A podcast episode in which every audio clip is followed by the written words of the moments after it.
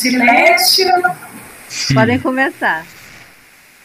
Podemos começar? Então, amigos, amigas, boa noite a todos. Sejamos todos bem-vindos, todos amorosamente acolhidos aqui no nosso espaço de compartilhamento, de partilha do Mochoni.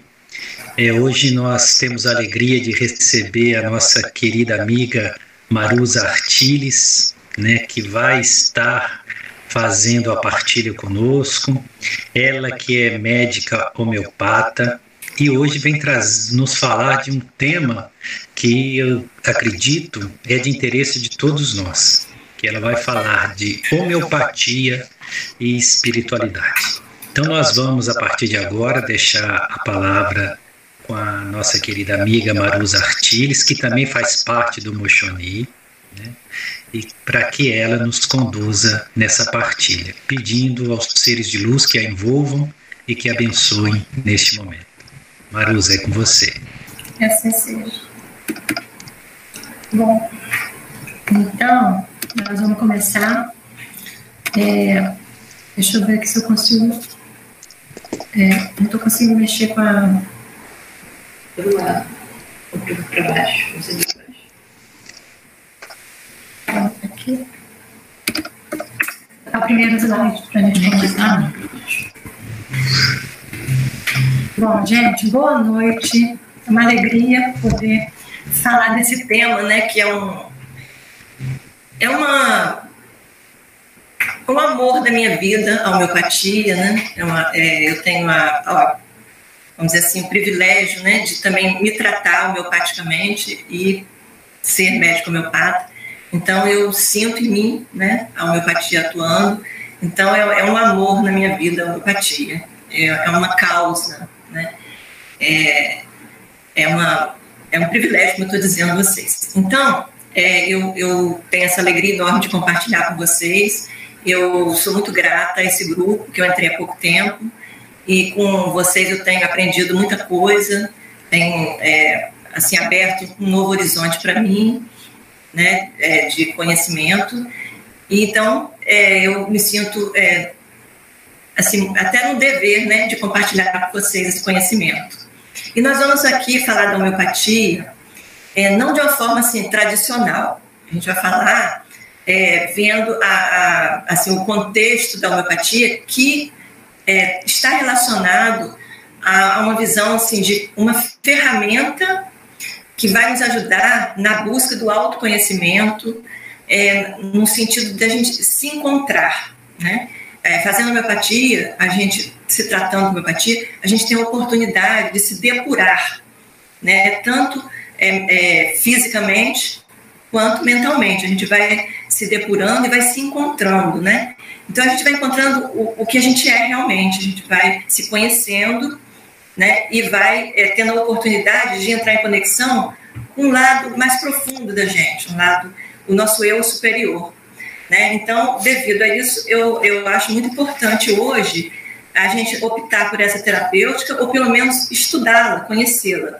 Né? Então, nós vamos abordar aqui é, é, o seguinte, que a homeopatia, ela é, é difícil dizer o que, que ela é. Ela é, em primeiro lugar, ela é uma especialidade médica que, apesar de ser é, utilizada aqui no Brasil desde o tempo do Império, foi em 1982 que o Conselho Federal de Medicina reconheceu a homeopatia como especialidade médica. Né? A homeopatia fica difícil de dizer assim, ah, é uma ciência, é, é, uma, é uma técnica, a homeopatia é, é uma. É uma. Fugiu o termo agora. É, todo termo que a gente for é, usar, é, na realidade, é, é, é pela metade, é parcial, porque na realidade a homeopatia ela ela é algo, ela é uma, uma, vamos dizer assim, é um método, né, que mostra a interconexão existente entre ciência, filosofia e arte. Ela é ciência, filosofia e arte. Não dá para separar né, esses aspectos na homeopatia. É uma, elas, eles estão imbricados. A homeopatia surgiu no século XVIII com Hahnemann, um genial brilhante médico alemão, né, Samuel Hahnemann, e ele viveu da, da metade do século XVIII à metade do século XIX. Então, quer dizer, não, não 100 anos, 80 e alguma coisa.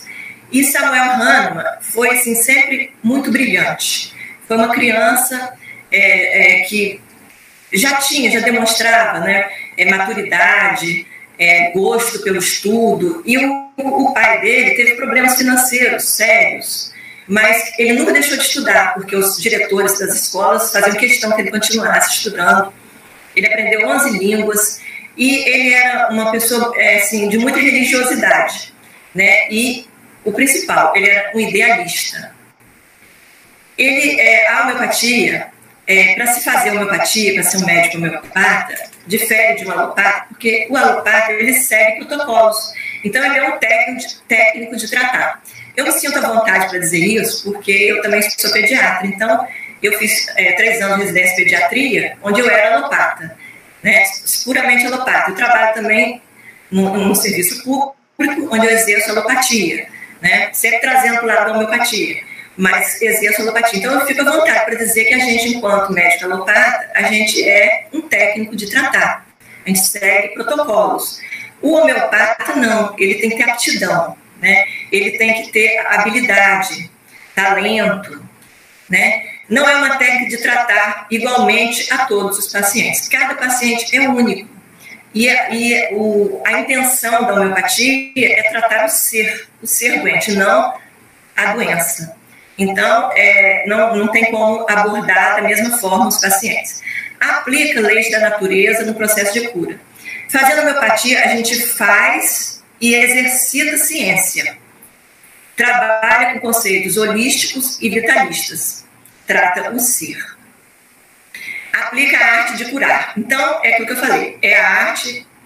É, aliás, é definida, a homeopatia é definida como a arte e a ciência de curar.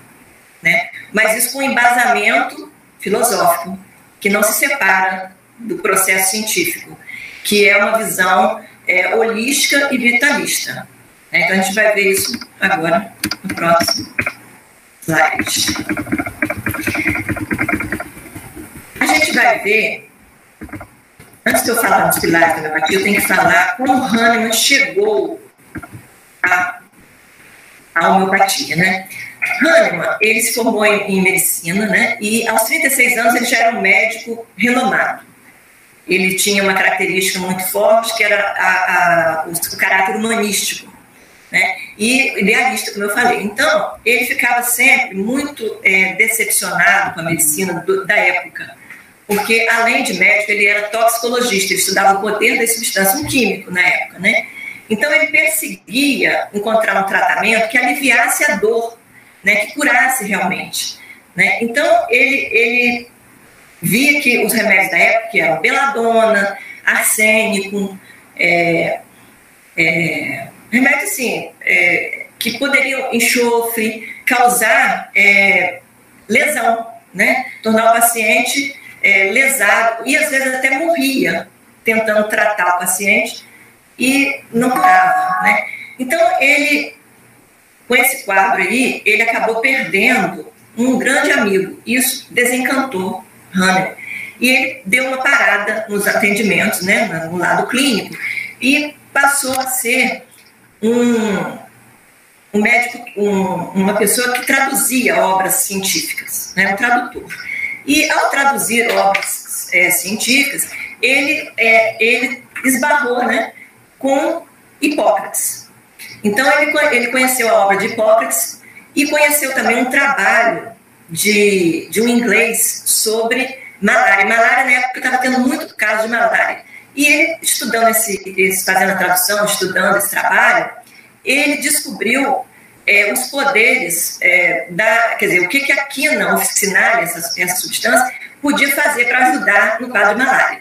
Como ele já estava estudando Hipócrates, e ele viu, ele é completamente influenciado por Hipócrates, e ele viu é, em, é, na, na, na, forma de, de ver a doença e de tratar a doença de Hipócrates, ele se sentiu afim então ele resolveu experimentar a quina para ver o que, que acontecia. Por quê? Porque Hipócrates já defendia é, é, a ideia de que existem três tipos de formas de tratar as doenças. Ou através da via natural de cura, onde o médico deveria deixar é, fazer tudo para não atrapalhar o próprio organismo no seu processo de autocura. Ou usar o tratamento pelo semelhante ou pelo contrário. O que, que significava isso? Que Hipócrates ele usava, quando era uma coisa muito grave, ele usava o tratamento pelo contrário, que é ele dar um medicamento que ia contra aquilo. Se a pessoa estava com vômito, um remédio que é, tirasse o vômito. Se estava com febre, que tirasse a febre. Se estava com, com dor, que tirasse a dor. E, mas ele gostava mesmo, Hipócrates, é de, era de tratar, deixar a via natural de cura se estabelecer. Ou tratar pelo semelhante, que era, se estava com febre, um remédio que causava febre. Se estava com, com vômito, um remédio que ia levar ao vômito. Porque ele percebia que o organismo reagia né, e entrava no processo de cura. Então, Hipócrates, ele foi é, um, um, aquele, ele foi considerado o, o pai da medicina ocidental, porque foi a partir de Hipócrates que a medicina foi elevada à condição de ciência. Antes dele, do século 8 até o século 3 ou 4 a.C., é, aqueles templos né, é, gregos, eles é, tratavam a doença como, assim, como magia, como é, fazendo sacrifícios, esse tipo de coisa, ligando a doença à religiosidade. Enquanto que ele vem e faz a investigação. Né? Então, Hipócrates ele tem é, o Atos Hipocrático, que é o maior monumento escrito de medicina que existe é, é, aqui na, na, na, Terra, né? É, antigo, né? onde ele tem 53 tratados né? E ele tem as tábuas volitivas. As tábuas volitivas é os relatos dos próprios pacientes a respeito do, do que eles tinham e de como eles se curaram. Né? E os sacerdotes iam juntando aquilo e depois Hipócrates fez esse ato hipocrático, onde tem isso tudo né, registrado. Isso se dava nos templos de Esculápio, né? Esculápio para os romanos e Asclepio para os gregos. Né? Então, é, é no caso, o, o, o Hipócrates, ele via a doença como algo é, é, assim que originava pelo desequilíbrio global do organismo. Ele, era, ele tinha uma concepção holística e vitalista. Ele achava que existia algo imaterial que era responsável por, é, por manter a saúde, por unir é, é, corpo e mente. Então, ele dava muito valor a, a individualizar o, o problema do paciente, a, a levar em conta o mental emocional do, do, paciente. Então, isso tudo, Hahnemann viu e se influenciou, né? totalmente, ele gostou disso. Então, fazendo esse estudo, e mais o estudo da, do, do, do, inglês, do trabalho do inglês, ele resolveu fazer a experimentação da quina. Quando ele experimentou a quina, ele percebeu que a quina provocava nele, que estava, estava vamos dizer, sem sintoma, estava sadio, todos os sintomas da malária. Então, a partir daí, ele foi se motivando, né? E foi, ele, ele foi pesquisando e ele chegou à confirmação da lei, ou melhor, a confirmação de que semelhante cura semelhante. E ele fez tanto experimento que ele ousou declarar que isso era uma lei. E declarou a lei do semelhante, que semelhante cura semelhante. Como ele fez experimentação no homem sadio, no homem são, ele começou com esses dois pilares da homeopatia, sem saber ainda que ele ia ser homeopata. Né? Ele começou a defender essas duas questões, a lei semelhante e a experimentação no homem sadio. Então ele começa a voltar a clinicar, atender casos de malária, e ele é chamado para atender uma paciente jovem, né, uma senhora jovem, é, no, no, campo, que eu acredito ser tipo uma roça, mais distante da cidade. Então, ele tinha pacientes lá na cidade, sendo tratados com quina,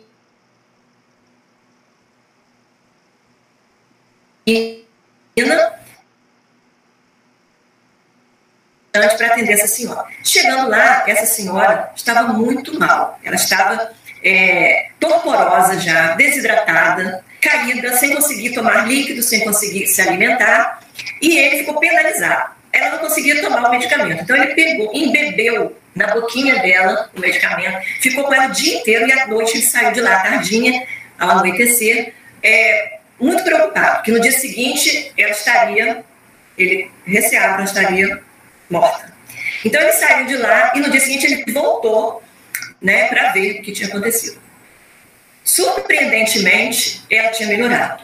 E aí ele ficou pensando, mas o que? Ele era muito perspicaz, né? Era, era um cientista, né? Então ele ficou observando, pensando, e ele concluiu que a única coisa diferente que aconteceu foi que o, a quina balançou na carruagem. Né? Então, o que, que ele fez? Ele ministrou o remédio a ela, né? continuou ministrando, e quando ele voltou para a cidade, esse remédio que, que balançou, ele levou um pouquinho e começou a ministrar nos pacientes da cidade. E realmente os pacientes da cidade melhoraram, melhoraram muito. Tal como ela. Olha o que aconteceu com ela, ela teve uma melhora global. Não precisou de mais nada. Ela simplesmente teve um estado, é, um, um bem-estar, né? Com esse bem-estar, ela tomou, conseguiu tomar líquido, conseguiu se alimentar, ele encontrou ela sentada se alimentando. Então, quer dizer, ele, ele viu que foi uma coisa maravilhosa, né? E a partir daí ele começou a dar a medicação, né? Dessa forma, seguindo a lei do semelhante, né? E começou a diluir os outros medicamentos que ele estava usando para outros casos. E realmente, quanto mais ele diluía o remédio, maior era o efeito global no organismo. E ele foi, aí ele se empolgou e foi diluindo, diluindo, diluindo, e ele viu que quando ele diluía muito o medicamento, ele obtinha resultados que ele nem sonhava, que não era da intenção dele, ele não sabia que aquilo ia acontecer. Mas ele começou a melhorar medos, né? autoritarismo, é, timidez, né? começou a melhorar, é, enxaquecas, é, problemas que ele não, não tinha intenção de melhorar. Ele, ia para uma coisa e acontecia outra. Então ele foi vendo que, que o efeito global, maravilhoso que ele estava observando, não estava ligado à concentração farmacológica da substância.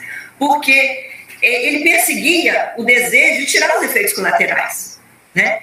E ele, ele captou, ele intuiu, né? ele, ele percebeu que se ele diluísse o remédio, ele ia ter o resultado que ele queria, porque o resultado não estava na química, não estava no efeito ponderal, e sim no balançar da medicação.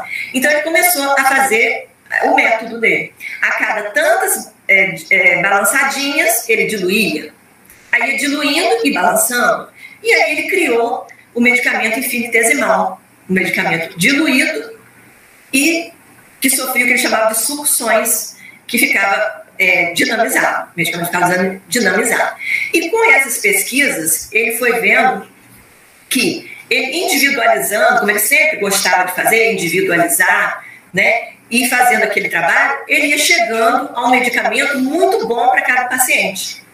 E fazendo a individualização e pegando o sintoma do todo do paciente, globalmente, o que significa isso? Ele pegava sintomas mentais, emocionais, cognitivos, sintomas é, gerais que ele chamava que era sono, apetite, sede, transpiração, é, diurese, evacuação, menstruação, humor, isso ele chamava sintomas gerais. E sintomas orgânicos, que eram, eram as queixas do paciente.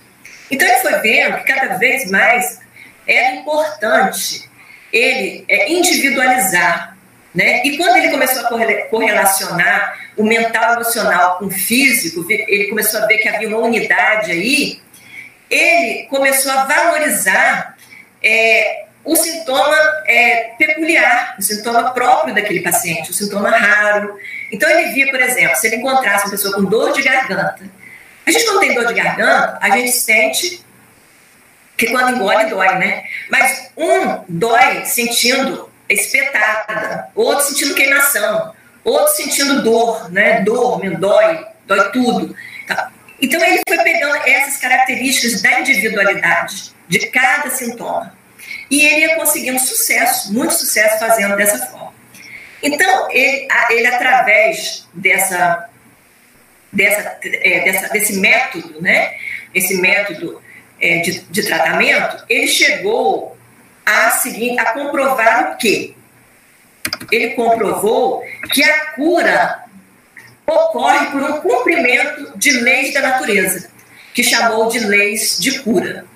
Como que ele observou isso? Por que, que a gente falou que a homeopatia ela é, ela é científica, porque ela trabalha com leis. A lei maior é a lei de semelhante, semelhante cura semelhante, ou seja, a gente só usa o medicamento que é igual ao paciente, né? que, que trata a doença como o paciente sente. Né? E ele percebeu que no decorrer do tratamento, o tratamento se dava seguindo uma ordem, seguindo leis. Por que, que leis? Porque se repetia em todos os pacientes. Né? Fosse o remédio que fosse, a, a cura se dava por um processo. A cura não era você tomar o remédio e ficar livre do sintoma. A cura era um processo onde o que havia de mais profundo no paciente melhorava logo. E o restante ia melhorando aos poucos. E o mais superficial, tipo pele, mucosa, era o último a melhorar. Se o paciente tinha alguma lesão a nível alta, de cabeça, alguma coisa assim da cintura para cima, ele melhorava primeiro do alto. Ele melhorava primeiro. E se ele tinha uma coisa embaixo do pé, essa lesão do pé era a última a melhorar. Né? E então ele percebeu também que quando o paciente chegava, o que melhorava primeiro eram os últimos sintomas da vida dele e por último aqueles que surgiram na infância. Isso acontecia em todos os pacientes. Então ele percebeu é, assim que existiam leis para esse processo de cura ocorrer, que ele chamou de leis de cura e deu o nome de leis de Hering, porque Hering era um médico assistente dele e ele quis premiar, quis é, o Hering dessa forma, porque o Hering trabalhou com ele nisso aí. Então, essas leis de cura são o seguinte: a cura se dá de dentro para fora, de cima para baixo e no sentido inverso do adoecimento. Então, isso sempre ocorre. Se um paciente chega, a gente faz o estudo da vida dele todo, o que ele vai melhorar primeiro? O último, as últimas queixas dele vão melhorar primeiro. Sejam queixas de problemas é, é, funcionais ou lesionais, ou, ou problemas ou doenças ou só disfunções. Então, o que a gente observa muito interessante é que na medicina convencional a gente não consegue tratar a disfunção, não é verdade? Se uma pessoa tem alergia, que é uma disfunção do sistema imunológico, se a pessoa tem é, uma, uma disfunção da tireoide, não consegue tratar isso na medicina convencional. Uma enxaqueca, o tratamento é muito intensivo, né, para tirar o sintoma. Se a pessoa tem um problema é, de ordem endócrina, naquele órgão você vai dar o hormônio daquele órgão, como a tireoide, por exemplo. Né? Então, a tireoide, aí mesmo que ela se encabula e para de, de funcionar. Né? Então, você, aí você gera um problema sério, você, você gera a doença. Né? E antes havia só uma disfunção.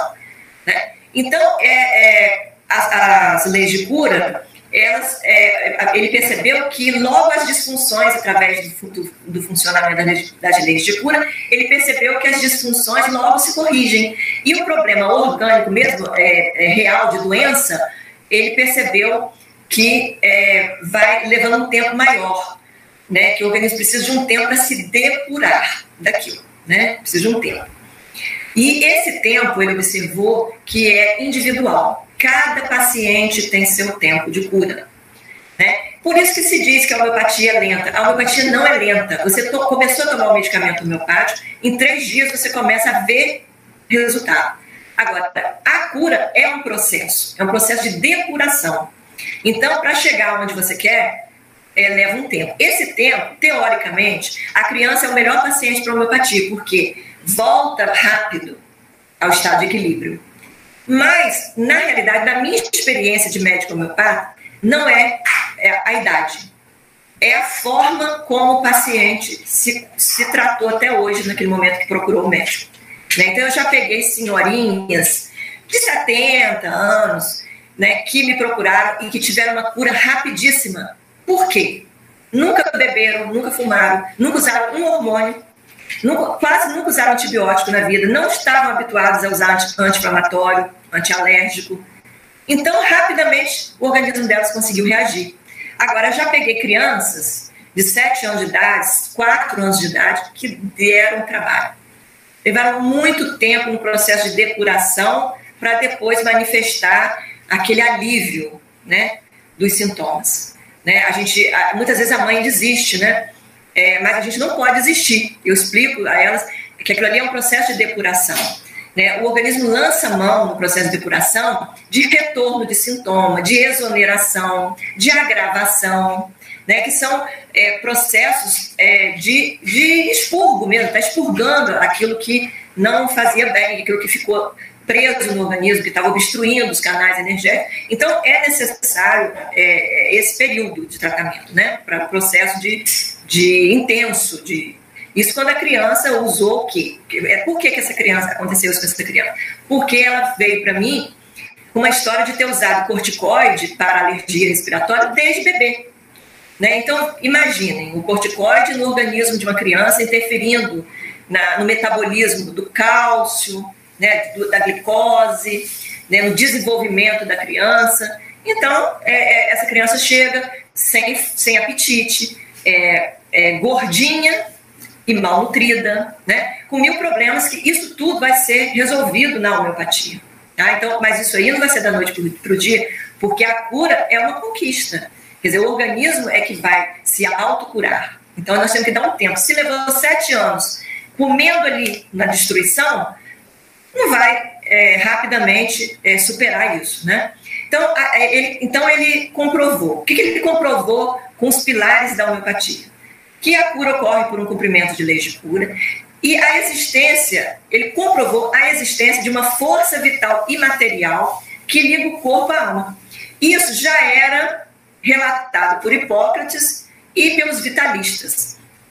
Cabe aqui é, fazer um breve relato de que Hahnemann é, ele viveu numa época, né, século XVIII para século XIX, em que a, a ciência já era é, a ciência, a cultura, né, a filosofia já era antropocêntrica, né, o homem já era o centro de tudo, né, que antes dele veio Isaac Newton, um século antes.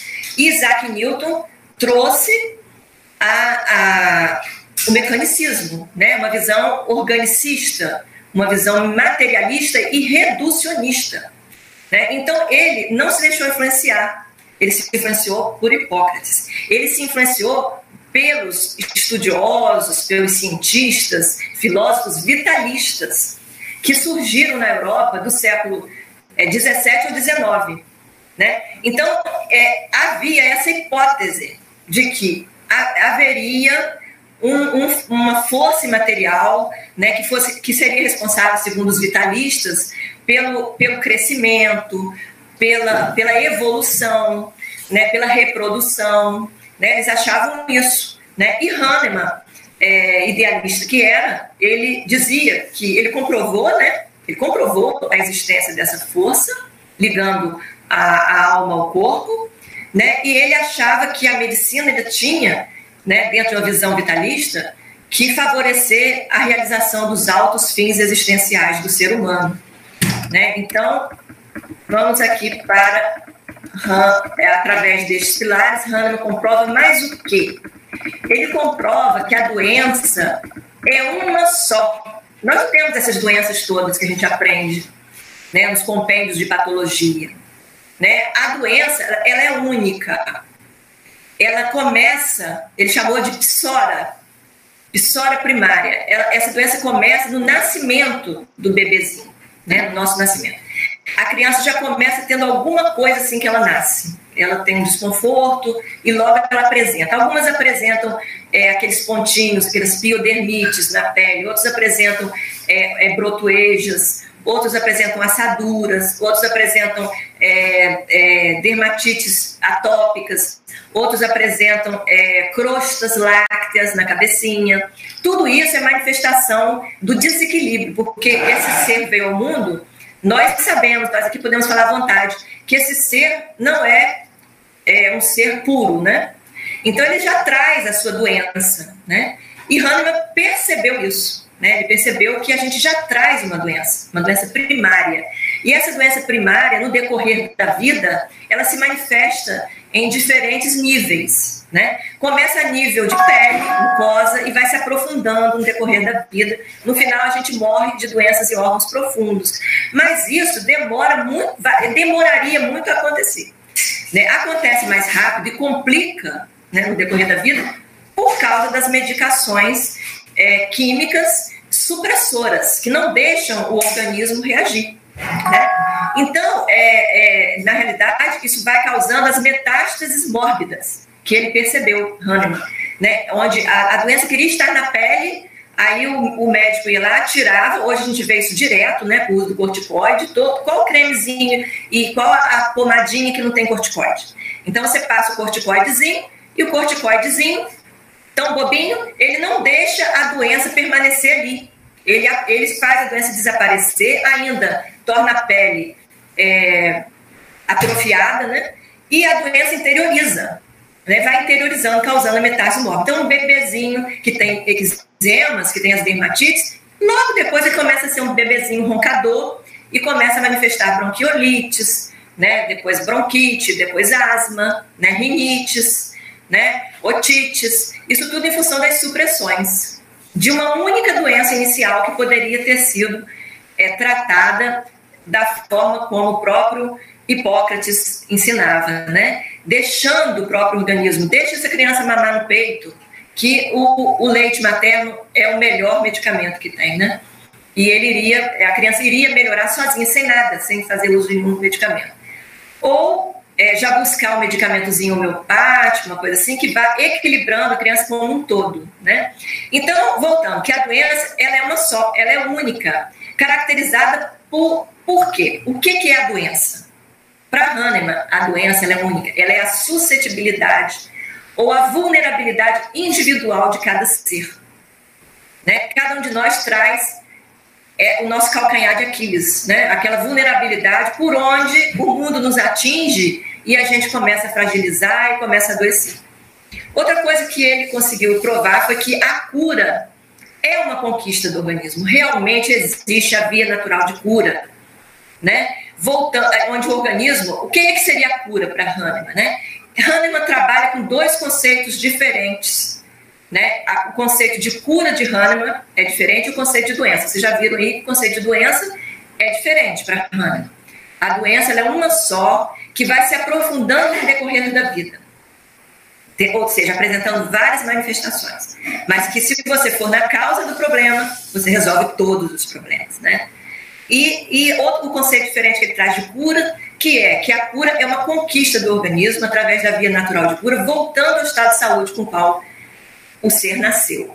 Então ele diz que o máximo, o grau máximo de saúde que a gente vai conseguir é o grau com o qual a gente nasceu. Né? Então, cura é isso, é voltar ao estado de, de saúde com o qual você nasceu, para Hahnemann. Ele também, é, com os, os, pilares da homeopatia, ele vem, ele vem no século XVIII a descobrir, sem esses termos aí, lógico, né, que nós estamos trazendo para a atualidade, mas ele percebeu, ele trabalhou com o conceito de unidade psiconeuroendócrino imunológico. Hoje, a ciência chegou a esse conceito. Hoje sabe-se que o nosso psiquismo, nosso sistema nervoso, endócrino e imunológico são um só. Mas quando que se descobriu isso? Agora, Hahnemann, o gênio Hahnemann, já sabia disso no século XVIII e já trabalhava com esse conceito. Né? Outra coisa que Hahnemann descobriu no século XVIII, com seus pilares da homeopatia, do XVIII para o XIX, foi que os micro-organismos não são a causa das doenças, e sim os responsáveis por sua patogenia. Patogenia é tudo aquilo que o agente causador, o microorganismo, é, causa no organismo. Então, caracteriza a doença, né? Então, por exemplo, no caso da, é, de uma malária, né? Aquela febre, a febre terçã, aquela, aqueles vômitos, né? Aquele, aquele estado é, de, é, que a pessoa acaba, né? Fica, né? Aquilo tudo ali era típico da, da malária, típico do agente causador da malária. Mas não é esse agente causador que vai causar a malária. O que faz a malária surgir é a suscetibilidade individual da pessoa de ter malária. Na época dele, ele percebeu muito isso também com tuberculose, tinha muita tuberculose, e ele percebia que às vezes uma pessoa que estava curando, curando, cuidando de um tuberculoso durante a vida toda desse tuberculoso, não pegou tuberculose. E alguém que foi lá visitá-lo saiu tuberculoso. Então ele via que não era o micobactéria que estava causando aquilo, né? Era a suscetibilidade individual, né? A bactéria, ela faz surgir aquele quadro de tuberculose, né? De, de caquexia total, né, de perda do apetite, de, de, de emagrecimento, mas não, não é o causador. A gente está vendo isso hoje, meus amigos, com relação ao Covid, né? É, é, na verdade, esse vírus, um vírus alterado, né? Mas que não é ele, ele é muito agressivo, mas não é ele que está matando todo mundo, não é o vírus é a falta de saúde, é o nível baixo de saúde, é a baixa imunidade da população da Terra. Né? Enquanto é, as pessoas não descobrirem que a forma de tratar não é essa, né, que, que, está, que a medicina hoje usa, não vai resolver. Enquanto não mudar o psiquismo, não, enquanto não mudar a consciência das pessoas, não vai resolver esse problema. Né? Porque não, não é por aí. Né? Não, é, não é o vírus. O vírus vai sofrer mutação, vão surgir outros vírus que serão produzidos por tanta é, toxicidade né? desse, desse que a gente gera né? no, no planeta.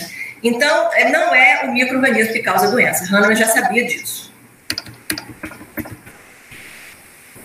Vamos em frente. Olha quanta coisa maravilhosa que Hahnemann já sabia. É, agora vem a seguinte questão o desafio, né? O desafio, achar o remédio. Porque Hahnemann concluiu que um, a, haveria um medicamento único. Ele experimentou cento e tantos medicamentos. Ele fez experimentação com cento e tantos. Hoje nós temos 3 mil é, medicamentos é, estudados. Então, olha o desafio para o médico homeopata: encontrar um medicamento que seja capaz de curar a totalidade de um ser doente. Né? Então, isso é um grande desafio. medicamento que cubra a totalidade dos sintomas de forma individualizada. Se faz necessário para o médico homeopata compreender o fio condutor que move a forma de enfermar-se. A coerência que existe entre a forma de ser e adoecer. Muitas vezes se apresenta como incoerência. O paciente ele não se conhece, ele chega cheio de incoerências, nas suas incoerências. E o médico homeopata é que vai fazer essa compreensão. Aí entra a questão que eu falei, que o médico homeopata ele tem que ter habilidade, ele tem que ter vocação e ele tem que ter talento para isso. Né? Então, a arte de curar consiste nisso aí, né? em é, saber é, compreender aquele ser. Mas aí vocês vão dizer assim, mas então não é científico? Ele vai compreender o ser? É científico, porque ele vai fazer essa compreensão a partir dos sintomas da individualidade. Né? Ele vai juntar isso tudo. Né? Ele, vai, ele, ele, ele parte do princípio de que a, é, o princípio da totalidade está na unidade. Se ele compreende bem, ele vai eleger hierarquicamente qual a unidade daquele paciente que merece, que faz, que, que merece, que seja o grande desafio para ele, né, para ele compreender. E aí ele vai pegar esses sintomas, vai pegar os sintomas da individualidade, vai juntar com os sintomas gerais e ele vai conseguir, né, é, compreendendo a intenção do paciente. Quando ele fala sua história, ele tem uma intenção por trás que ele não sabe. Muitas vezes o paciente não sabe qual é a intenção dele, mas o médico homeopata tem que perceber em coerência com o que o paciente traz, né? Então, é, muitas vezes se apresenta como uma incoerência e é preciso ver o que está por trás do que se apresenta. Então, o profissional é, é, homeopata, ele deve buscar uma metodologia com a qual ele sinta a maior afinidade possível para isso, para conduzir a cura seguindo as leis da natureza. Então, aí vem a, a, a liberdade que o médico homeopata tem de ser um co-criador, né?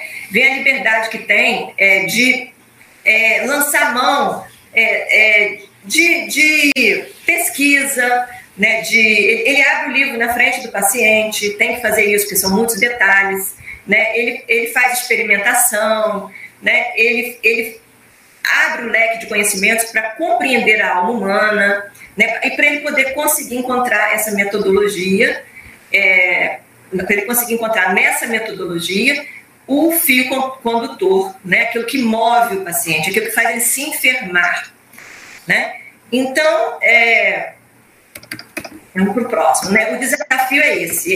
Isso aí não é, não é fácil, mas com experiência, com habilidade, com talento, né, a gente vai conseguindo. Com, com o médico homeopata, ele vai desenvolvendo a intuição, ele vai, ele vai atraindo as inspirações, porque ele é um trabalhador do bem. Ele sente a assistência divina do lado dele. E ele, enquanto médico, ele cresce como pessoa, não só é, aprendendo é, com cada um dos pacientes, né? aprendendo medicina de verdade. Né? É, a gente aprende, a gente aprende, por exemplo, que uma criança está ótima, está equilibradíssima, ela toma uma vacina, ela se desequilibra. Né? Que a vacina é uma faca de dois gumes, que tem um lado positivo e um lado negativo. Né? O positivo diz respeito a, a ser uma questão de saúde pública. Né? Então, infelizmente, né, tem que ser dessa forma. Mas não, é, a gente não pode ser aquele, aquele puro, aquela, aqueles, aquele médico bobo que acha que a vacina é uma coisa sensacional. Nós temos que ter uma visão crítica, né? E a homeopatia nos dá essa visão crítica. Né? A gente aprende muito além. E a gente aprende principalmente a se curvar diante do Criador. Né? A gente aprende que a gente não é nada, né? a gente é só um instrumento.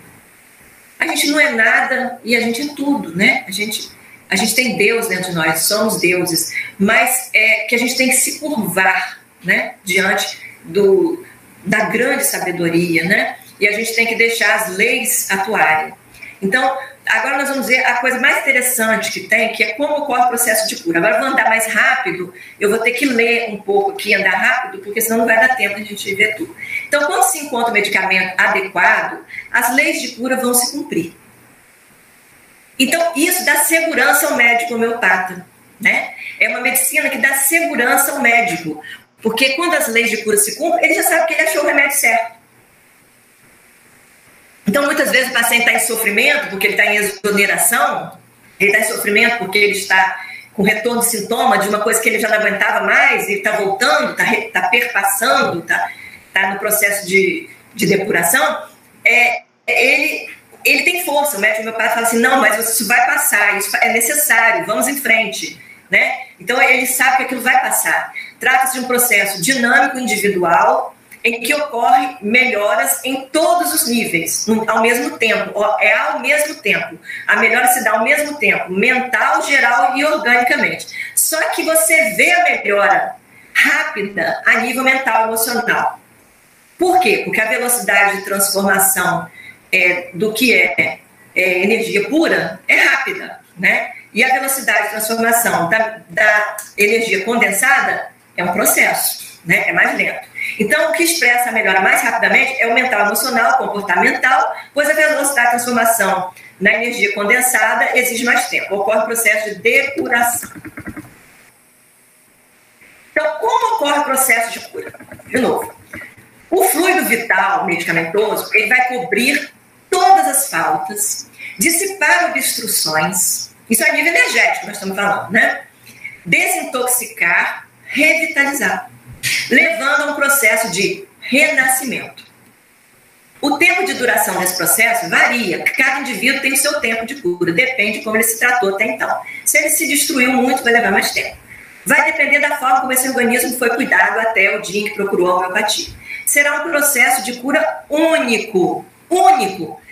Cada paciente é único individual, onde o profissional vai conhecendo aquele organismo e fazendo a condução da cura. O médico homeopata, ele é um condutor da cura. O que cura é, é o cumprimento das leis, é a natureza que vai curar. Então, como ocorre o processo de cura, de novo? Vamos dizer que João e Maria tomam o mesmo medicamento. O que eles têm em comum, João e Maria?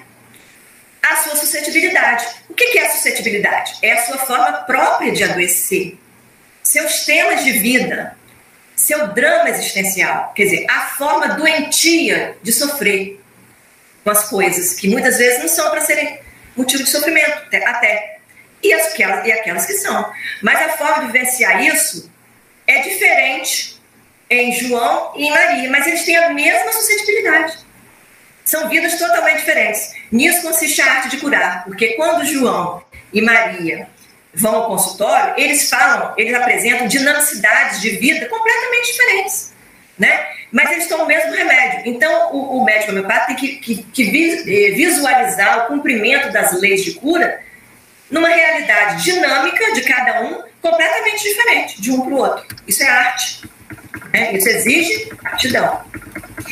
Como ocorre o processo de cura?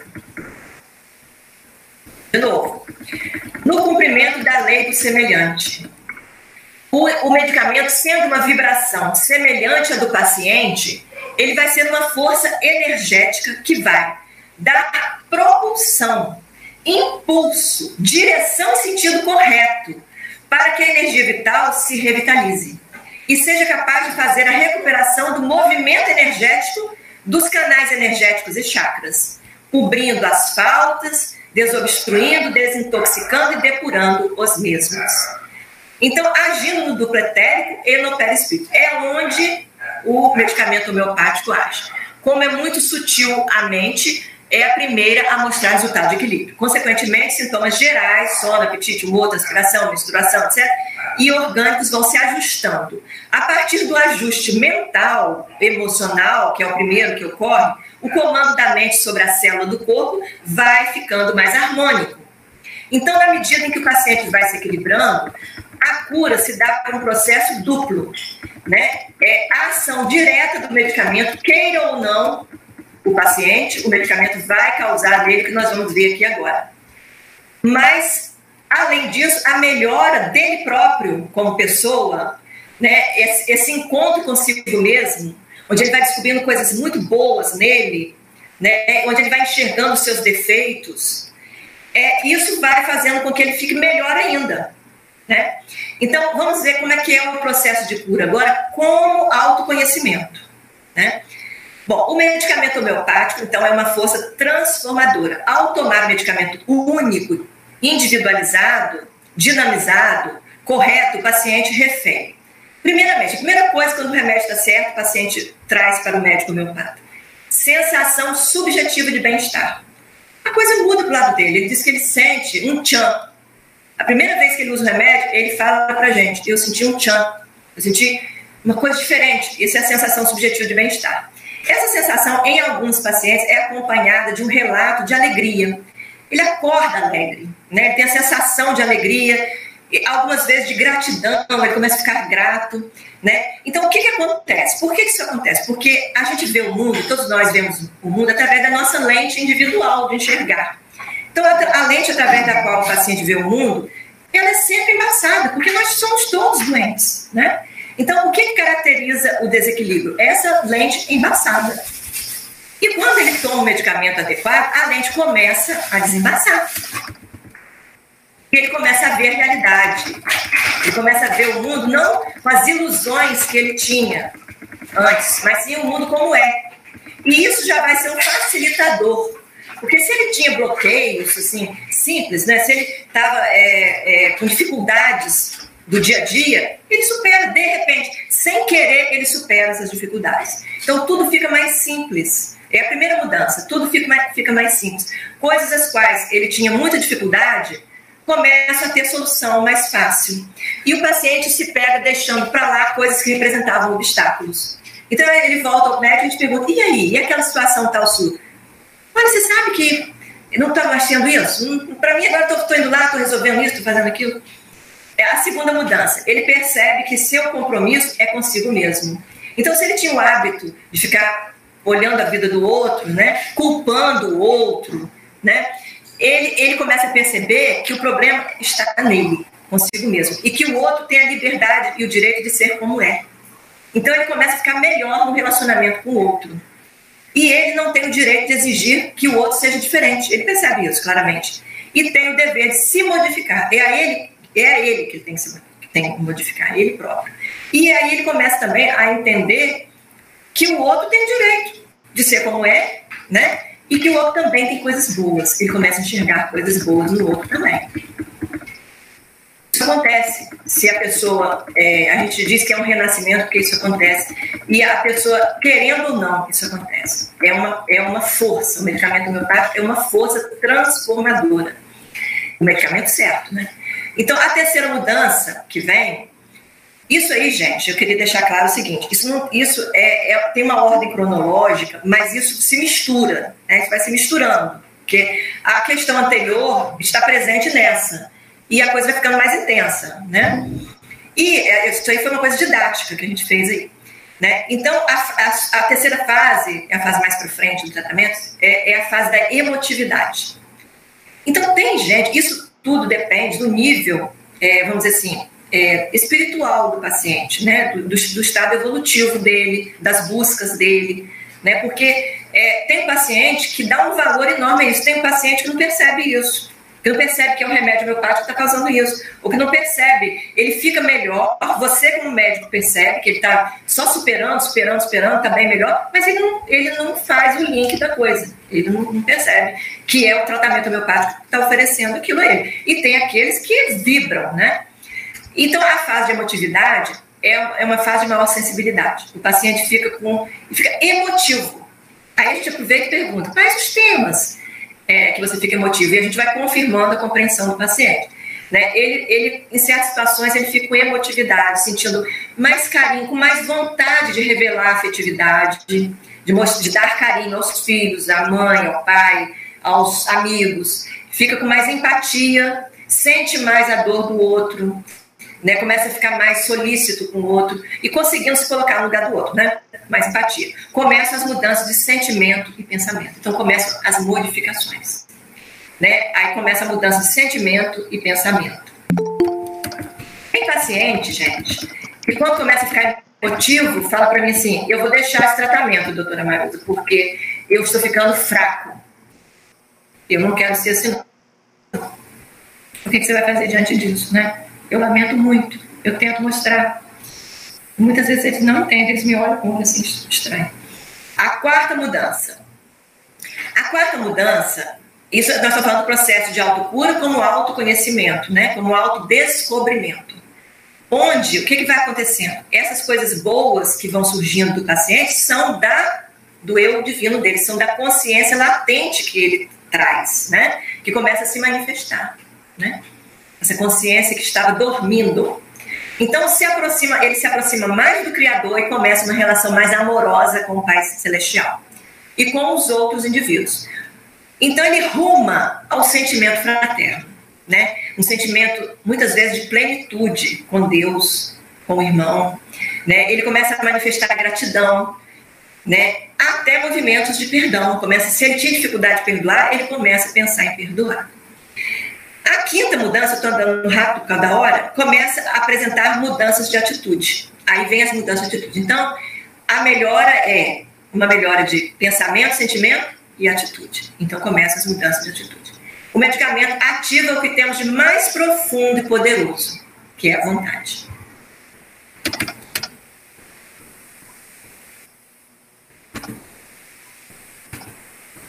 Então, o paciente começa a se tornar apto a fazer melhores escolhas para a sua vida. Tomar decisões importantes. Se ele vinha procrastinando certas coisas, ele começa a ter vontade de resolver. Se ele nunca pegou um carro para dirigir, ele começa a ter vontade de dirigir. Então, quando ele percebe que terá que dar o salto, né, ele percebe, ele chega ao ponto de pensar assim: eu já estou pronto né? Ele, é, a, a, gente vê assim, uma grande melhora, porém o paciente fica com dificuldade porque ele está é, condicionado a certas atitudes. Então, nosso trabalho enquanto médico homeopata é de ser um pouco terapeuta também, porque a gente tem que ajudar o paciente, é, mostrar para ele que ele já venceu o trauma, mas ele está condicionado, que ele tem que ter, dar o salto, né? Então, é, ele vai, ele vai para frente, é, é, podendo apresentar três formas de ação quando ele percebe que ele que ele está dependendo de dar esse salto. Né? Ele chega a essa consciência. Então ele vai apresentar três formas de reação. Ou ele não não gosta disso, ele não quer dar o salto, ele não veio aqui para isso, né? E aí ele vai abandona o tratamento homeopático, escolhe o caminho anterior em que vinha antes e volta a enfermar-se. Essa é uma possibilidade. A outra possibilidade que é mais comum, a gente vê, a gente vê o paciente se acomodar nessa melhora que ele teve, né? Aí quando entra aquela necessidade que surge dele ficar na melhora e progredir cada vez mais, ele, ele se cuidar para ele permanecer nesse estado maravilhoso que ele alcançou, aí depende dele usar a vontade, né, que está livre, a vontade está trabalhada, né? Então ele muitas vezes ele paralisa, ele fica ali, ele não vai adiante, ele fica mantendo isso aí. Outras vezes ele vai para frente e muda a sua vida. Ele está apto a realizar seus altos fins existenciais, como dizia Hahnemann, e realiza.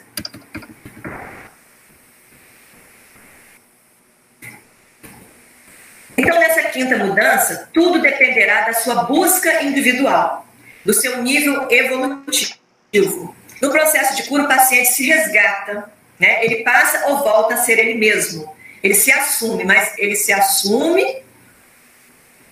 aquele eu profundo dele vai aparecendo, ele vai se tornando uma pessoa melhor, ele vai se resgatando, né? porque é, a, ele, ele tem conhecimento do que é certo e do que é errado, nós trazemos isso, né? Então, ele tem essa oportunidade. O tratamento homeopático dá essa oportunidade. Né? Esse processo chama-se autodescobrimento, autoconhecimento, podendo ser acompanhado ou não de autoburilamento. Aí entra a fase do autoburilamento, que é a fase de superação, né? que ele já tem tudo para isso. Aí vai depender dele querer. Né? Então, é, esse, é, essa fase aí do. Eu, eu ia falar uma coisa, esqueci, deixa eu ir em frente Auto, autodescobrimento, autoconhecimento, acompanhado ou não do autoburilamento. Ah, o que eu queria dizer para vocês é que tudo isso que ocorre a nível mental, emocional que eu mostrei, a nível físico está ocorrendo ao mesmo tempo. Aquilo que eu falei com vocês, vão havendo as depurações, vão havendo os retornos de sintoma, né, vão havendo as agravações. Então, por exemplo, se o paciente estava prestes a adoecer no início do tratamento, e ele toma o remédio, o que acontece? Uma agravação. Muitas vezes acontece uma agravação, porque ele foi muito suprimido, né? Nunca aquilo conseguia se manifestar. Quando ele toma o remédio, aquilo vem com força. A gente chama isso de agravação.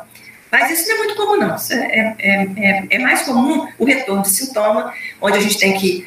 É, a evolução se dá dois passos à frente, porque essas leis de cura, elas são uma expressão de leis da evolução né? de leis da evolução. Então, é, a, a evolução se dá dois passos à frente um atrás. A gente sempre revive os problemas que a gente pensa que já resolveu, para ver se a gente resolveu mesmo, para a gente confirmar que aprendeu. Isso se dá a nível orgânico também.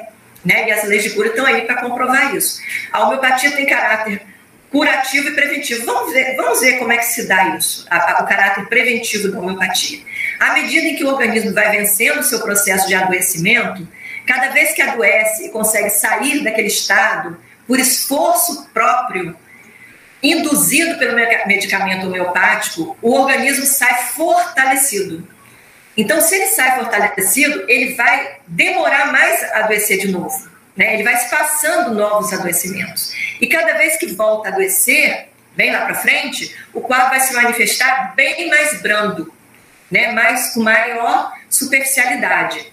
Então, o processo se dá através de exonerações, retorno de sintomas antigos, agravações, e na medida em que vai se fortalecendo, vai se passando o adoecimento. Nessa fase, o paciente começa a perceber e registrar o que aconteceu. Então, ele pensa assim: antes de eu ficar doente, qual foi a escolha que eu fiz? O que, que eu fiz de errado antes de eu ficar doente? E aí ele começa a ver que as más escolhas dele levam ele a adoecer. Então, é essa coisa do autodescobrimento do autoconhecimento, né? Ele vai se conhecendo, vai conhecendo a sua sensibilidade, a sua vulnerabilidade, né? Nessa fase, o paciente começa a perceber e registrar o que aconteceu antes de se enfermar, tanto em nível físico quanto emocional. Isso vai levando ao seu autoconhecimento. Então, a cura é uma conquista. Ninguém muda como pessoa durante o tratamento homeopático. Ninguém vira outra pessoa. Ela vai tomar o mesmo medicamento para o resto da vida. As transformações são decorrentes do equilíbrio né? E a pessoa se encontra consigo mesma. A verdadeira cura, ela é global, ela é a cura do ser. Representa um salto qualitativo, caracterizando um renascimento. Né? Mas essa cura global só ocorre quando o indivíduo quer. Então eu falei muito para vocês que a melhora acontece se a pessoa quiser ou não. Né? Que o medicamento tem uma força transformadora. Mas quando chega na hora de fazer a cura da alma, a cura profunda, né, global que a gente chama, é da alma também. Aí vai depender dele querer. Aí ele vai ter que usar a vontade que está livre. está tratada. Querendo ou não, ele vai melhorar. E muitas vezes se satisfaz com o que alcançou e não se digna a dar o salto qualitativo, como eu já mostrei. Esse processo será mais consciente. Eu repito um pouco as coisas aqui porque é uma, é uma questão didática. Como é uma coisa é, meio assim, nova demais, né? Então a gente é bom fazer isso, repetir. Esse processo será mais consciente quanto mais lúcido e evoluído for o paciente. Alguns pacientes passam por esse processo sem se dar conta de que é o medicamento homeopático está promovendo isso nele. Outros não têm consciência de que esse processo está ocorrendo. E quando se tornam mais emotivos, aquilo que eu falei, largam o tratamento porque vem algo negativo nisso. A cura é uma conquista, de novo. Né? Hoje podemos afirmar que esse processo transformador da cura homeopática é explicado cientificamente através da ciência quântica, que veio mostrar que o nosso universo é composto de energia em níveis diferentes de condensação e vibração, e não de matéria como se pensava. E a epigenética vem explicar o potencial de cura real que a homeopatia consegue realizar. E que as transformações operadas no processo de cura homeopático são dadas pela alteração no epigenoma. Porque conseguimos estimular a vontade e fazemos o paciente mobilizar sua capacidade amorosa. E ao manifestar o amor que tem dentro de si, tem novas e equilibradas atitudes que permitem a alteração do epigenoma e da plasticidade cerebral. Isso acontece no decorrer do tratamento. Ao reviver situações mentais e processos mórbidos no resgate do processo de cura, então, ao reviver situações tanto mentais quanto processos mórbidos orgânicos no processo de cura, há um resgate nesse processo, né? Ele revive esses processos e ele vai superando as marcas, vai superando os traumas, reenfrentando situações difíceis que ele já passou antes e ressignificando suas vidas, caracterizando assim um renascimento dentro da própria vida. Então, isso aí, deixa eu ver a hora, passei cinco minutos. Isso aí, então, é o que eu tinha é, para passar para vocês, né? Porém, eu queria dizer para vocês o seguinte: que na experimentação no homem, fechando, né? Na experimentação no homem são, é, a gente chega a um estudo tão lindo, tão lindo, que a gente vai encontrando essa coerência em cada órgão, em cada sistema, na parte mental, na parte orgânica, na parte geral, e a gente vê que os temas de cada ser que representa um, um remédio, né? Cada ser representa um remédio homeopático, que pode ser de origem animal, mineral ou vegetal. Né? Quer dizer, é, é, a energia de um desses, desses aí, é, mineral, animal ou vegetal. Né? É, é então, até me perdi. Quando, é, é, quando se faz o estudo de, desses medicamentos, a gente chega é, pesquisando esses temas, os temas aparecem, as sensações, os temas são as sensações que são manifestadas no processo de, de experimentação. Né? E quando o paciente chega, ele traz essas sensações. Aí você tem que encaixar a sensação que, que ele tem como pessoa e achar o remédio que tem aquela sensação que foi achada na experimentação. Né? Então a gente chega no estudo, um estudo de síntese, né, a gente chega a encontrar tudo que se passa no físico a nível mental, emocional. Né? Então, os temas são tirados dessas sensações subjetivas daquela alma, né, daquele ser. E a gente chega pesquisando dicionário analógico, dicionário de símbolos, a gente chega a um atributo divino. Cada um de nós tem um atributo divino e tem um medicamento que sofre também é igual né, que é, é o que é, é, um ser do mundo que pode ser, é, quer dizer, é um ser, um ser, é maneira de dizer, é um psiquismo do mundo que pode ser é, é, de uma planta, que pode ser de um mineral, que pode ser de um ser animal, é um psiquismo que traz esse drama, o mesmo drama que nós trazemos, né, ao mundo, esse esse psiquismo medicamentoso traz, né? Então, no, no processo de cura a gente chega a essa unidade, né, a esse atributo de, desse psiquismo. Né? Que, então, é, existe o ser que ele cuida é, da, da, dignidade, o outro que cuida da fidelidade, da justiça, e por aí vai. Né? Então, é, é assim que a gente faz esse trabalho, entendeu? E, e aí o que a gente observa é o seguinte, que a nível mental e emocional, o ser humano, ele, por ele ter, né, é, a centelha divina, ele ser a centelha divina, né, ele, ele traz é, uma consciência adormecida que tinha um conhecimento, né, porque Deus tem um conhecimento total, mas nós devíamos ter esse sentimento relativo um dia, e a gente traz, quando houve alguma queda para a matéria, ou alguma queda de uma matéria para outra matéria, de uma densa para uma mais etérica, é, é, ou melhor, de uma etérica para uma densa, é, quando houve alguma coisa né, que nos fez estar aqui, né, a gente registrou no nosso eu divino é, é, tudo aquilo, né, todo aquele conhecimento. E esse conhecimento ele tem que ser buscado né, por nós. De alguma maneira, existem várias ferramentas. A homeopatia é uma belíssima ferramenta que nos ajuda nessa busca, nesse encontro, né? E que traz para gente, a gente querendo ou não, acertou o remédio, a gente vai ter essa possibilidade, a gente vai ter essa oportunidade, né? Então a gente observa que o que adoece o homem é o afastamento dele, dele próprio, né? É o afastamento dele de Deus, né? Mas ele tem o DNA divino, né? Então é o afastamento dele próprio, dele, dele mesmo, né? Ele tem que resgatar essa consciência divina dele, né?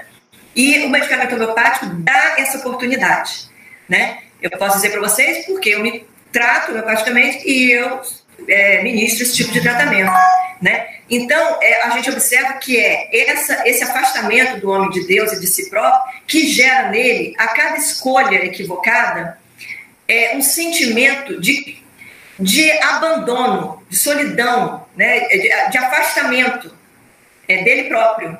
E isso gera nele, de Deus, né? Isso gera nele, é, é, é, a nível de psiquismo, núcleos, núcleos psíquicos de perda, sensação de perda. Ele manifesta uma série de sintomas que a gente caracteriza como sintomas da perda é, é, castigo, ele tem a sensação que ele vai ser castigado por isso, né?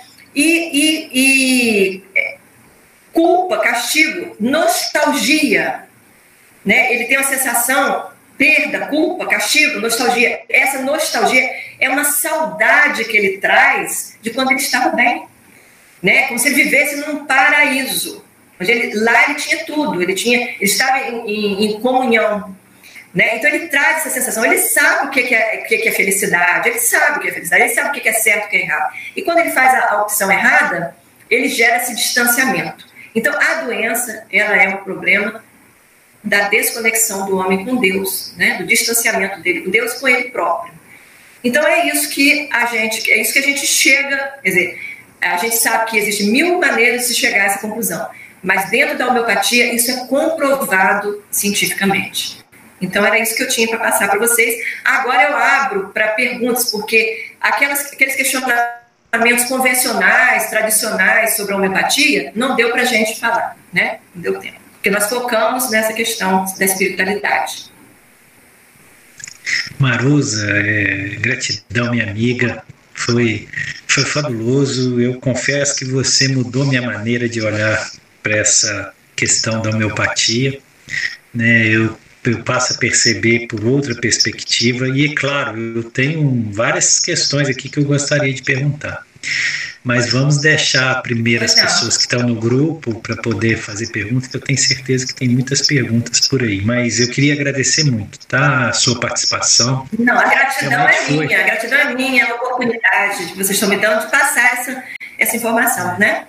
Mas foi, foi muito informacional e foi muito construtivo de uma perspectiva do que realmente seja a homeopatia. Eu tinha muitos preconceitos, não negativos, até positivos, mas é, que não correspondiam exatamente, é, que eram conceitos prévios que não correspondiam à realidade. Principalmente essa questão da cura pelo semelhante, eu entendia de uma forma equivocada. Mas vamos deixar as pessoas perguntarem, participarem. E se der tempo, eu faço algumas perguntas. Então, está aberto para aqueles que quiserem perguntar, e eu acredito que tenha muitas perguntas aí para serem feitas. Fiquem à vontade. eu souber responder, lógico. Eu queria tanto ver vocês, mas não estou conseguindo. É só você fechar a sua apresentação, Marusa, e você volta a ver. Vai naquela mesma flechinha do lado direito inferior, que aí você sai da. Deixa eu chamar a minha assistente. Olivia! Olivia! A minha assistente saiu daqui. É. Ela, ela, ela é expert. E eu já não sou, né? Deixa eu, deixa eu ver. Olivia! Ela ouvindo música. Eu não estou conseguindo achar. É, no canto inferior direito. Aí sumiu. Para cima, aí você fala é, é, finalizar a apresentação ou voltar para a tela original, aí você volta. Ah, tá. tá Vou voltar para a tela original.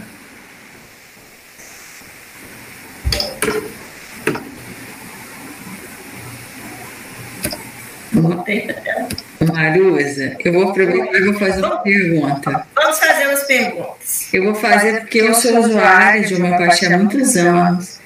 Atualmente eu não estou utilizando, mas eu já utilizei. E eu tive a grata. Hum, a grata. Hum, é, assim, o resultado, né? De, eu tinha uma alergia muito grave. É, quando eu me mudei para Vitória, não sei se você conhece no Espírito Santo, se você, já teve, se você já teve Vitória, Vitória tem uma quantidade de particular em suspensão enorme. É, pós-minério, tudo isso. E eu saí do interior do Espírito Santo, fui para lá e eu tive uma crise alérgica quando fui para lá. E eu tinha uma, uma, uma rinite, uma, uma alergia até assim ao redor do, do, do, nariz e aí eu fui passando por todo tipo de é, alergista médico tomei antihistamínico cortisona aplicava hidrocortisona nasal tudo isso é, no fim das contas uma amiga minha que também tinha muita alergia falou assim olha eu dormia sentada de tão congestionada. Eu fui num homeopata que foi quem me ajudou. Eu falei, ah, eu quero. e assim, eu fiz um tratamento longo, mas eu nunca mais tive crise. Eu nunca mais tive crise. E eu, eu também, assim, tratei a minha filha, porque a minha filha nasceu na Espanha, e lá, curiosamente, a, a, pediatria é mais conservadora que aqui. Eu achei que fosse o contrário, mas a Europa está se voltando para princípios homeopáticos, fitoterápicos. E aqui, quando eu cheguei com ela pequena, era loratadina, era, era antibiótico. Eu falei, meu Deus, o que está acontecendo? Então, assim, é, eu, eu acho que a gente, esse princípio da, da dualidade que você falou me chamou atenção, porque acho que esse distanciamento da causa real que te leva a estar enfermo é que te distancia da cura verdadeira, ou seja, é simplesmente isso, não, não sei. Eu, eu não entendi, não. É, você quis dizer o quê para mim? Assim, é, eu percebi que essa dualidade que você falou, esse distanciamento do, do, do eu superior, da, de Deus, não, o não conhecimento da causa real que leva a gente a ficar doente é o que distancia, distancia a gente da cura verdadeira, né? Sim, com certeza. E também até os animais. Como é que os animais poderiam se curar da homeopatia, por homeopatia se não fosse um princípio que, que equilibra profundamente? Ou seja, se fosse, porque algumas pessoas falam que da, essa diluição infinitesimal e dinamização é, não é tudo psicológico, a pessoa toma é o efeito placebo. Eu é. falo, tá, então como é que a homeopatia em animais? Porque eu também. Não, só, não só em animais, mas em plantas. Né? A gente aumenta a imunidade da planta é, com homeopatia. Lá em Viçosa tem um trabalho lindíssimo que eles fazem com as plantas e os animais. Esses animais se alimentam dessas plantas tratados com homeopatia e elas ficam resistentes às pragas com homeopatia.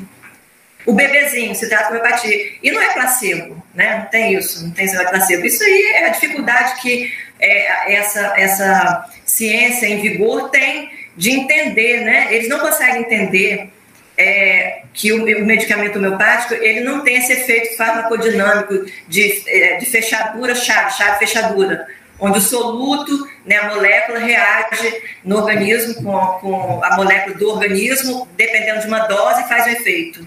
Né? Isso não existe na homeopatia. Quando eles vão fazendo experimentos, eles desprezam aquele lado da, da, do balançar do remédio, da, dilui, da, da dinamização. Eles só ficam prestando atenção na diluição.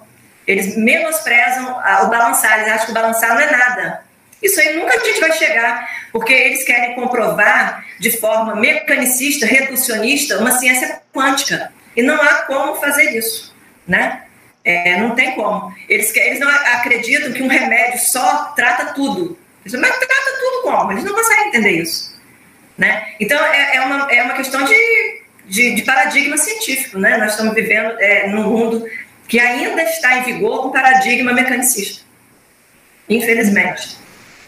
E, Marusa, a pessoa teria que se tratar, você falou que a pessoa teria que tomar esse único remédio, mas a gente vê que tem uma, uma variedade de combinações, ah, e às vezes ela toma em diferentes fases da vida diferentes remédios, é, ou seja, diferentes formulações, vamos dizer assim. É, é porque a homeopatia, ela, ela tem duas vertentes. Ela tem a homeopatia unicista, que é essa que eu faço, né, de dar o remédio do paciente, perseguir o remédio do paciente, e pluralista. Na pluralista, a gente vê resultado também, muito bom resultado. Só que a gente não alcança esse, essa, esse tratamento da alma. Porque o pluralista, ele tem, é, às vezes, ele tem medo de dar é, um remédio só em potência muito alta, que a gente vai subindo as potências, né? Então, eles não, eles não, não comungam dessa visão, né? É uma questão de afinidade do, do profissional, né? Tem o profissional médico, por exemplo, quando eu comecei a fazer minha formação em homeopatia, é, começaram uns, uns 90 médicos. No final, é, chegaram à conclusão 30. Entendeu? Eles achavam, quando a gente estava fazendo o atendimento ambulatorial, fazendo essa, esse estudo né, da, é, que, eu, que eu falei, né, de, do todo, né, tentando encontrar o fio condutor né, que estava gerando aquilo tudo, o adoecimento, eles achavam que aquilo ali era piração. Eles falavam assim: isso é piração, gente, isso é piração. Agora, para mim, piração é fazer esse tipo de medicina. Eu não consigo fazer essa medicina que você suprime tudo, dá anti eu, eu quando eu fiz residência médica e pediatria, eu já aprendi isso, que você não pode dar para criança, é proibitivo para criança o anti-inflamatório. Porque ele vai suprimir, não é porque eles não falam que é porque vai suprimir, mas eles falam que vai fazer mal à criança, vai tirar a capacidade reacional do organismo. Né? E na criança isso é muito grave, né?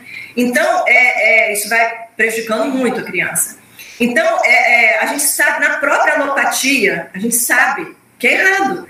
Então, o que, que eu fiz? Eu terminei três anos de pediatria e fui fazer homeopatia, mais quatro anos de homeopatia. Mas é, eu preferi fazer assim e não abandonar a pediatria. Né? Senão eu ia ter que abandonar, porque eu não conseguia fazer aquilo. Passar corticóide, altas, altas dosagens de antibiótico, vários antibióticos ao mesmo tempo. Enquanto eu fui residente, eu tive que fazer, eu tive que seguir o protocolo. Mas depois, quando eu saí dali, eu não consegui sustentar isso dentro de mim.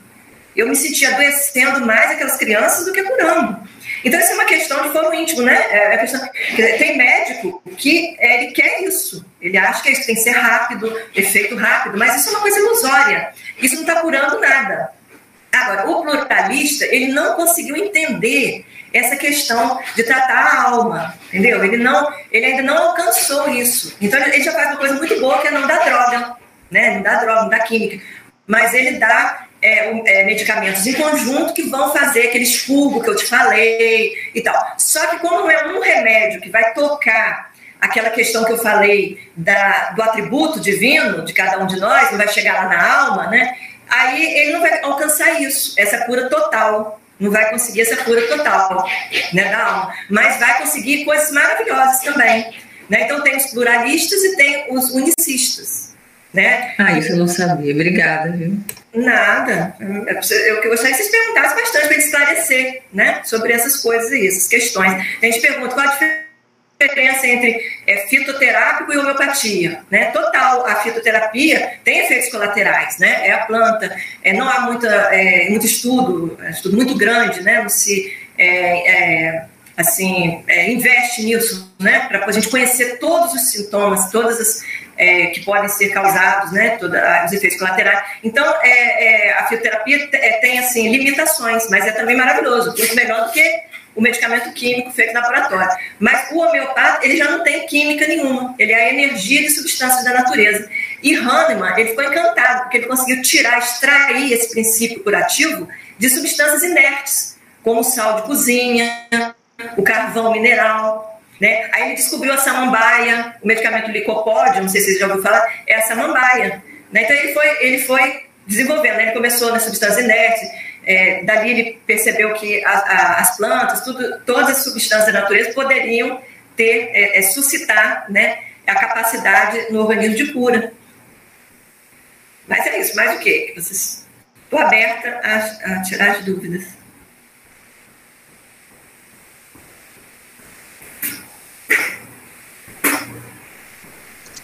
Mais alguma pergunta, gente? Porque nós já estamos quase chegando no final e há muita, muita questão que pode ser abordada, né? Muita coisa. Hum. Deixa eu ver se eu tenho algumas perguntas. Eu mesmo. Você não quer fazer, Gaia, uma pergunta? Eu tenho várias perguntas aqui. Então faz, faz as perguntas. A, a, primeira coisa que me tocou muito é porque a noção errada, que parece, pelo menos se eu entendi bem, que eu tinha do que seria cura pelo semelhante. Porque eu achava que a alopatia ela curava pelo contrário, no sentido que ela dava uma substância contrária ao princípio ativo que estava no corpo para combater. E a homeopatia curava pelo semelhante no sentido de ser semelhante ao princípio da doença. E você falou hoje que é semelhante ao paciente, quer dizer, ao estado vibratório energético do paciente. Aí você vai lá e me fala da do atributo divino que cada um de nós temos e que você precisa pesquisar para achar o atributo divino, que vai sempre ter uma planta, um animal que tem uma semelhança tão profunda conosco que ele vai ser o remédio da nossa vida. Isso aí me instigou. Se você puder falar mais um pouco. É, é o seguinte, é que é, é, eu vou falar para vocês, para você entender, vou fazer, vou, vou contar uma história, né? Porque é, a gente, eu, eu, por exemplo, eu me identifiquei com um homeopata argentino chamado Masi Elizalde, já, já falecido. E Masi, ele tem, ele tem uma teoria incrível para compreender o remédio. Né? Ele, era, ele era seguidor de São Tomás, São Tomás de Aquino. Então, ele estudou as potências da alma, aquele negócio. Então, ele, ele fez a seguinte associação, para você entender. Que todos nós vivíamos no paraíso, por isso que, que eu gosto de usar o termo paraíso, onde nós teríamos uma. É, é, a gente vem de um estado de equilíbrio com Deus, sim, de unidade. Sim. Né? Seria um paraíso. Ele percebeu isso, o Masi, né? Incrível, uma sacada incrível dele. Então, lá no paraíso, a gente tinha o um conhecimento de tudo. É, eu digo que de tudo não, é relativo, porque Deus que deve ter o conhecimento tudo, nós somos filhos de Deus, né? E a gente deve ter errado também por querer a, a, a, a mais do que nos cabia, né? Então, ele, ele colocava o seguinte, que quando a gente é, vem para a Terra, né, vem morar aqui na Terra, a gente é, é, é, porque a gente pecou. Então a gente, na visão dele, né, é, ele é a favor da, da teoria da queda dos anjos. A gente, a gente caiu aqui e aí a gente traz é, essa, a gente traz essa, essa sensação realmente de que a gente já viveu coisas maravilhosas. E por isso a gente tem essa consciência do que a gente, que a gente faz coisa errada. E ao fazer coisa errada, abre mais ainda o buraco entre nós e Deus. E a gente vai cada vez se afastando mais e se confundindo mais, e a lente através da qual a gente vê o mundo vai ficando confusa, cada vez mais confusa, densa, né? E, e é, isso esclarece alguma coisa para você, entendeu? Agora, quando você está tá relacionando ao estudo do remédio ou a, ou a alguma coisa para você entender o, essa questão do, do atributo? É, o atributo... O atributo ele traz porque ele é de São Tomás, ele, é, ele, é, ele acredita, ele segue né, a filosofia de São Tomás de Aquino. Mas. É, ele é tomista. Mas, na realidade, a gente traz é, é, ou um ou vários, né? A gente traz, porque eu, eu acho que a gente traz um, mas como um atributo, ele está imbricado em vários, né? Se você cuida da dignidade, você tem que entender do amor, você tem que entender da fidelidade. Então, você é especialista em dignidade. Você veio para ser digno. Você, com Deus, você cuidava da dignidade, né? É, mas você, é, para ser digno, você tem que entender de, de, outras questões, de outros atributos de outras pessoas, né? De outros seres, né? Então tá tudo imbricado. Quer dizer, o universo ele é ele é um grande organismo, é um sistema é, de várias partes que compõem todo. E como dizia é, no caso, é, Aristóteles, né, a, a, a, soma da, a soma da parte, não, a parte é mais do que a soma, a, o todo é mais do que a soma da parte. Quer dizer, não é só somar as partes que vai dar o todo. é, é essa coisa que liga, né? É, é essa ligação que é o mais importante, né? Então, essa ligação é que dá esse equilíbrio global. E essa ligação tem a ver com o cumprimento de cada um da sua função, onde cada um entra, penetra no outro e forma um grande todo. Uhum. Né? É, eu vejo assim, né? Eu vejo assim. Sim, sim. É, rapidamente, é, você falou, até contou o caso de Hahnemann, que ele descobriu a dinamização através do balanço da carroça, fantástico, né? Quer dizer que o, ali o medicamento se atritou né, na, na viagem e ele percebeu que havia uma dinamização. É, esses dois princípios, diluição e dinamização, por, qual, qual, qual é o segredo da eficácia disso? É porque isso aí faz suscitar o princípio energético da substância. Hum. Se você então, o, o medicamento alopático é um medicamento energético? Alopático? Não, homeopático. Perdão. Ah, sim. O medicamento homeopático é uma energia medicamentosa. Sim. Ele é, ele é um indutor, um, um indutor de resposta. Eu gosto de dizer que ele é um indutor de resposta. É energético, vibracional. Né? Ele é vibracional. Uhum. Por isso né, que muitas vezes é, a gente. É, não sei se você já viu, mas reuniões é, mediúnicas, assim, eles usam, pedem para usar medicamento homeopático para ajudar no trabalho de cura deles, né? Quer dizer, já é uma. É, por quê? Porque o medicamento homeopático já depura. Ele vai depurando, né? Então, é, ajuda, né? é, para eles já, já fica mais depurado para eles conseguirem o resultado que eles querem, mais rápido, eu acredito, né? penso Sim. Por causa de ser Sim. usado, assim. Sim. Bom, Marusa, obrigado. É, nós já chegamos no final aqui, né? É, já, já até passamos do tempo. É, nós agradecemos muito a sua participação, né? foi muito esclarecedor. Se alguém tiver mais alguma pergunta, pode colocar lá no grupo do Muxunique e depois a Marusa responde. Né, muita em forma de áudio digitado e a Marusa com certeza ela responde, que ela está sempre conosco lá no grupo também. Né? É, agora eu vou, diminuir, eu vou, diminuir, um pouquinho a assiduidade, porque eu vou ter que trabalhar, né? Aí o trabalho consome, né, com o paciente o tempo todo, mas estarei sempre com vocês. Adorei. Eu que quero agradecer muito, Gayan. Né? Eu até cheguei a falar isso com você, que eu tenho é, tido momentos assim de extrema alegria, de emoção, né, com vocês, com que você, com as partilhas, com o que vocês colocam lá. Abriu-se uma porta é, diferenciada para mim, né, para que eu estou acostumada a pesquisar, mas que aí eu fico alegre porque eu vejo a sintonia, né, total, né? Então isso dá muito, muita alegria, muita alegria mesmo. Eu que sou muito grata a vocês, tá? Tá bom, gratidão é toda nós. E estou à disposição, tá? tá? Qualquer coisa eu vou responder tá com muita alegria. Então, uma boa noite para vocês, tá? Bom, paz e luz. Tá. Paz e luz a todos. A boa todos. noite a todos. Nos vemos semana que vem. Se Deus quiser. Paz e luz a todos.